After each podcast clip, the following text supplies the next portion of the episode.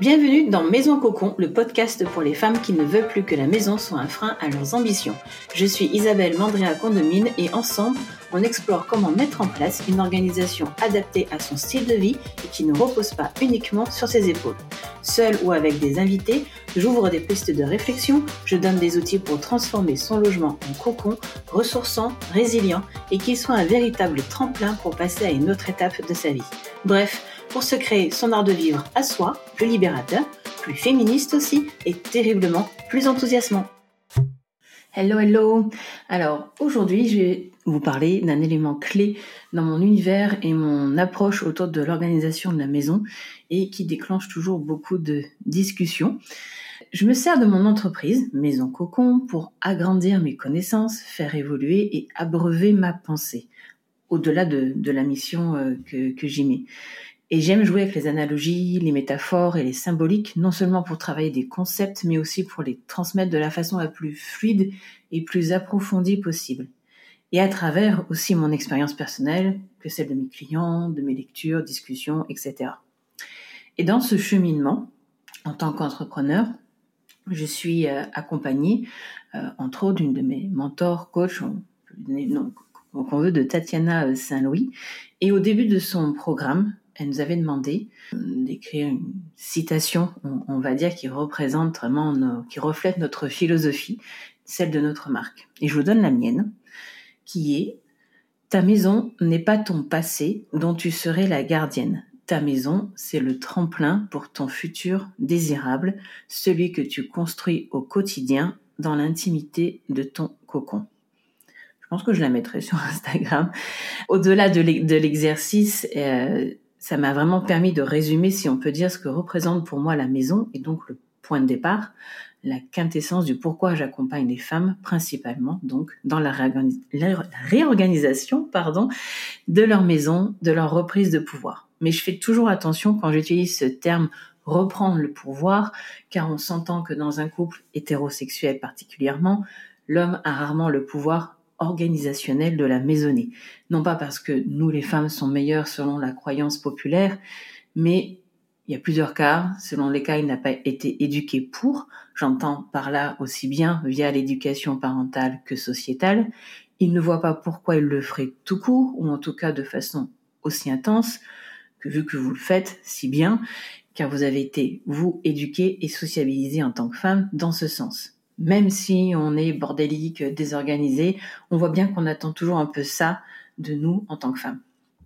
Et puis, vu le temps que ça prend, la charge mentale, la frustration que ça représente d'organiser toute la maison euh, dans les moindres détails et la gestion de l'organisation familiale, car oui, hein, ça se voit quand même, il le voit, c'est pas tentant. Et comme ça, en plus, ça lui laisse les coups des franges pour avoir le pouvoir dans d'autres domaines, etc. Je vais pas plus loin dans ce petit décortiquage rapide là des relations hommes-femmes dans le foyer au sein d'un couple hétérosexuel. J'y reviendrai dans d'autres épisodes, pardon. Mais voilà, vous avez compris le, topo. Maintenant, en, en, tant que femme, je vais prendre un peu le tu en parlant de toi. Est-ce que tu ranges et organises la maison souvent seule? Est-ce que c'est toi qui décides où les choses se rangent? Et d'ailleurs, on vient te demander à toi où elles sont. Est-ce que c'est toi qui établis là où les la plupart des règles de la maison? Est-ce que tu as l'impression que sans toi, rien ne serait fait, que la famille vivrait dans une porcherie et que peut-être même d'ailleurs, tu aimes un peu ce sentiment d'être indispensable, la personne sur qui tout repose dans la maison? Tu es peut-être celle aussi qui a l'impression, et c'est pas toujours qu'une impression, à rappeler sans cesse, voire crier pour que ça reste en ordre comme tu l'as décidé. Décrit ainsi, euh, toutes ces petites phrases que je viens de, dire, on peut vite basculer sur l'imagerie de la harpie, chère à certains masculinistes et quasiment un fait de société dans certains pays comme au Japon. Moi, j'emploie la métaphore de la gardienne du temple. Le temple étant bien sûr la maison, notre maison qui contient les personnes et les objets les plus chers à notre cœur et notre vie. Ce temple, dont on gère qui rentre ou pas. Ce temple qu'on protège, qu'il soit méga, méga organisé, étiqueté de partout, ou qu'il soit en instance de travaux de rangement perpétuel. Ce rôle de la gardienne du temple est tout droit issu du rôle de la parfaite ménagère qui a eu son summum dans les années 50-60. C'est un rôle noble, reconnu et apprécié par la société. Aussi apprécié que parfois moqué. C'est pour ça tout à l'heure que je parlais de qu'on peut vite tomber dans la notion de, de harpie, de contrôle fric, de choses comme ça. Dans sa version moderne, on parle aussi d'avoir la cape de la super, la Wonder Woman, la cape de la super mom, la super maman, au lieu de la cape de la super moi déjà. Mais parce que c'est vu comme moins égoïste la cape de la super maman. Et quand on fait les choses pour les enfants, moi, avec en, premier lieu les, les enfants, ça passe toujours mieux. Mais que ce soit pour les enfants, ta chère moitié, pour être bien soi-même avec des hauts standards, parce que tu es né comme ça, ce rôle de la gardienne du temple, c'est aussi un rôle qui engendre surcharge mentale, anxiété, soumission et colère. J'ai bien conscience que dans la partie home organizing de mon métier, on peut tomber dans ces chemins qui mènent ou voire qui renforcent ce rôle. Suivant leur modus operandi, leur discours, il peut même y avoir des home organizers que j'ai vu qui prônent, plus ou moins sans s'en rendre compte, l'aliénation de la femme à la maison. Par exemple, j'ai entendu une recommandation de s'organiser en faisant une liste à son mari pour qu'il euh, qu'elle puisse s'absenter, euh, donc euh, l'épouse, et que son mari sache quoi faire. C'est même pas de, de, lui dire à charge de lui de lui noter, de noter, d'en prendre la responsabilité. C'est pas non plus juste un postiste à limite appelle le médecin parce que j'ai pas le temps, que n'importe. Mais c'est vraiment tout ce qu'il doit faire avec les enfants, la maison, etc non seulement c'est, euh, elle préconisait que, que cette femme fasse la liste et que c'était la condition sine qua non pour avoir le droit de s'absenter. Je t'avoue que là, ça m'a un, un, petit peu énervé. Euh, on pourrait dire, ouais, mais dans ce cas-là, on retombe vraiment qui gagne là Qui va dire ah mais si c'est pas dans la liste, je pouvais pas deviner, donc je l'ai pas fait, etc. On connaît à peu près beaucoup cette litanie là que qu'on a vu ou chez soi ou euh, ou ailleurs. Dans la même lignée de de de, de, ces rôles là, il y a tous les comptes Instagram euh, qui existent maintenant de Girlfriend Atom, les petites amies à la maison, donc tout ce qu'elles font pendant que leurs petits copains euh, travaillent, parce que souvent des, des, femmes jeunes, tout ce qui est influenceuse ou influenceur ménage. Euh, il y a un mini documentaire de Gabrielle Stemmer, j'espère que je dis, j'appelle bien son nom, qui s'appelle Clean With Me, et aussi après euh, After Dark, parce que c'est souvent euh, quand la nuit tombe, qui montre le lien entre cette maison qui doit être propre, rangée et érigée en modèle d'accomplissement de vie, et l'anxiété, le plafond de verre domestique que cela cache. Et euh, je vous mettrai le lien dans, le, dans les notes de l'épisode. Je pense aussi à la vague, euh, et tout à fait top, normal, on va dire, et, très bienvenue du zéro déchet, de la fabrication de produits écologiques, du batch cooking, tout ça. Et, et c'est super. Franchement, il n'y a pas de souci là-dessus. Mais encore trop souvent, c'est aux mains des femmes uniquement. Et en plus par-dessus, il y a ces comptes de réseaux sociaux qui poussent toujours à un nouvel ajout de charge mentale et de renforcement de ce rôle de gardienne du temple, que vous soyez femme au foyer ou pas. Hein. Ça n'a rien à voir avec le fait d'être femme au foyer ou pas. Euh, toujours dans le home organizing, j'en ai fait un article aussi sur sur mon blog. C'est ce que j'appelle l'organisation porn, où euh, il y a tous ces placards magnifiques, euh, bien rangés. Euh, même pour trois amandes, on a un contenant spécial et étiqueté avec de l'arc-en-ciel de partout, etc. J'aime bien aussi, hein, visuellement, c'est beau, c'est chouette, etc. Parfois, c'est un peu angoissant aussi, à quel degré c'est.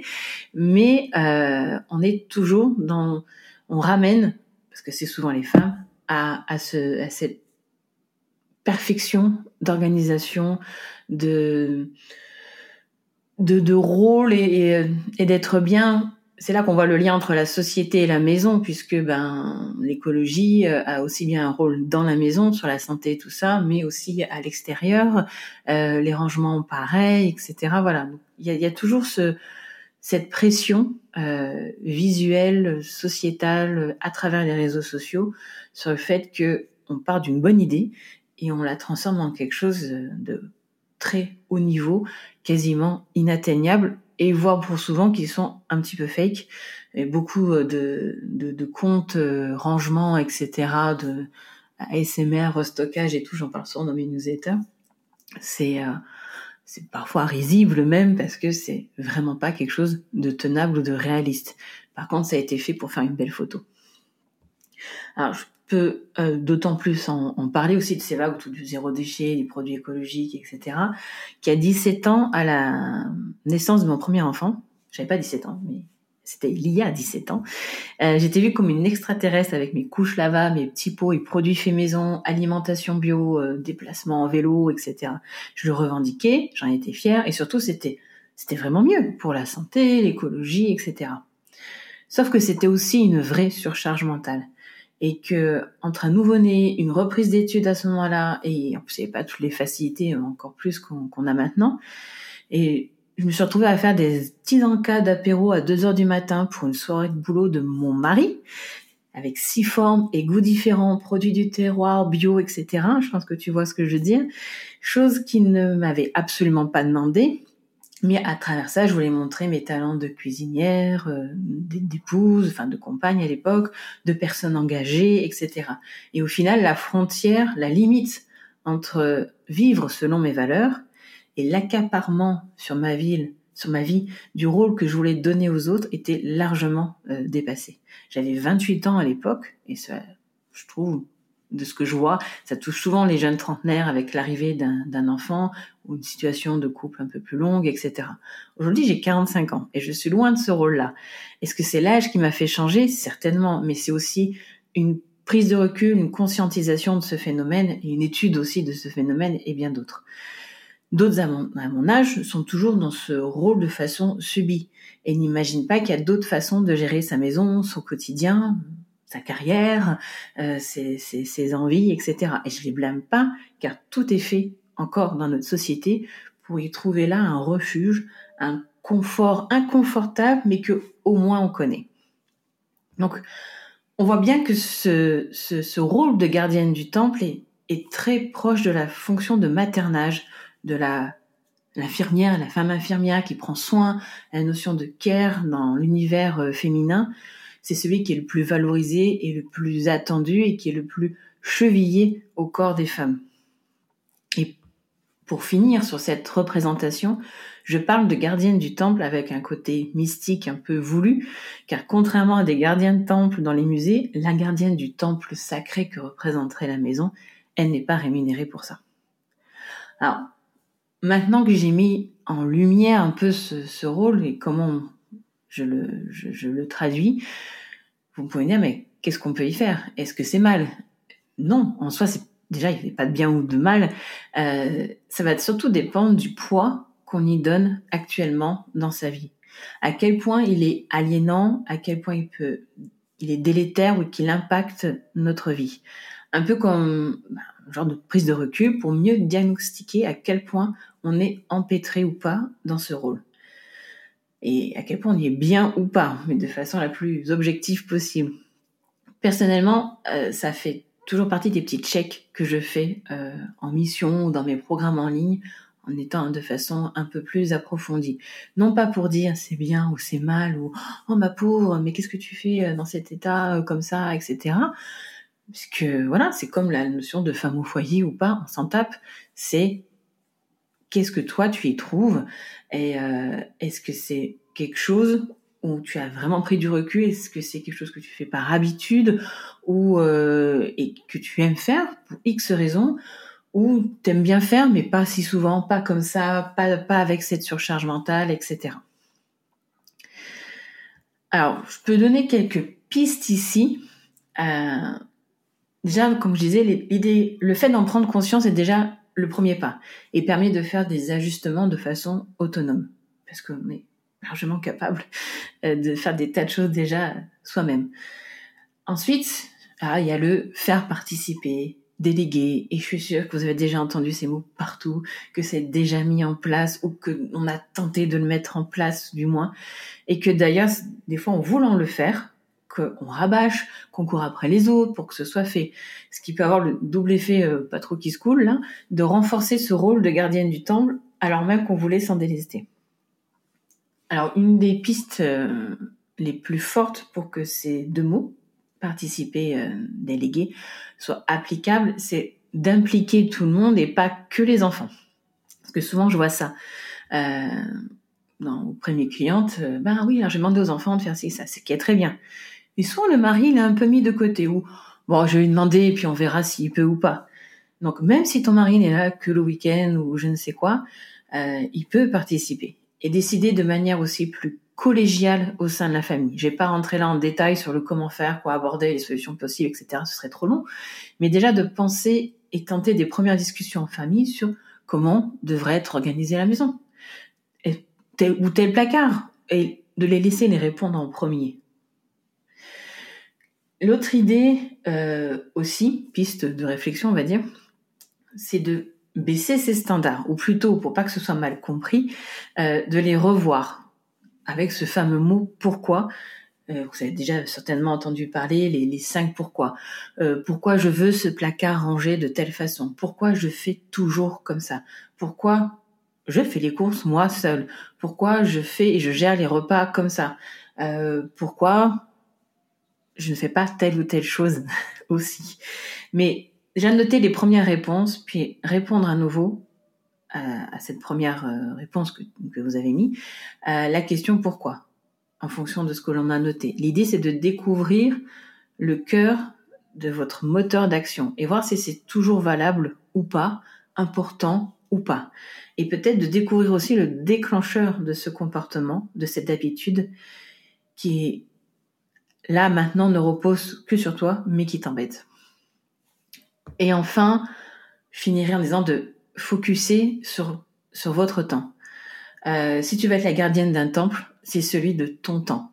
En priorisant son temps pour soi, cela va amener à faire des choix pour soi, moins tourner sur la satisfaction des autres uniquement. Je dis pas de pas, pas prendre soin de ses enfants, voilà, mais de remettre un cadre, des limites qui restent gérables en termes de temps et qui vous laisse du temps pour votre propre évolution. Car si je parle souvent de ce rôle de gardienne du temple, c'est justement qu'il est trop. Il enferme nos ambitions, nos envies, notre liberté d'action, que ce soit à la maison ou à l'extérieur. Or, mon fer de lance à travers Maison Cocon, c'est que justement, la maison soit le tremplin des ambitions et pas le frein. C'est là qu'on revient à la citation euh, plus haut je laisse là ces mots, cette réflexion, euh, etc. J'espère que je vous ai pas perdu à travers euh, ce cheminement de pensée et ce rôle de gardienne du temple qui est un des piliers fondateurs de pourquoi j'ai créé Maison Cocon, pour justement en sortir, le, le modeler à sa façon dans son quotidien et dans sa vie euh, en général. À très vite. Si tu entends ce message, c'est que tu as écouté cet épisode jusqu'au bout. Et pour ça, un grand merci du fond du cœur. Il ne te reste plus qu'à le partager autour de toi. Si tu souhaites me poser des questions sur le sujet ou simplement suivre mes projets, je t'invite à me rejoindre sur Instagram et LinkedIn. Les liens sont dans les notes de l'épisode. J'y répondrai avec grand plaisir. N'hésite pas également à me dire quel sujet tu aimerais que j'aborde dans les prochains épisodes.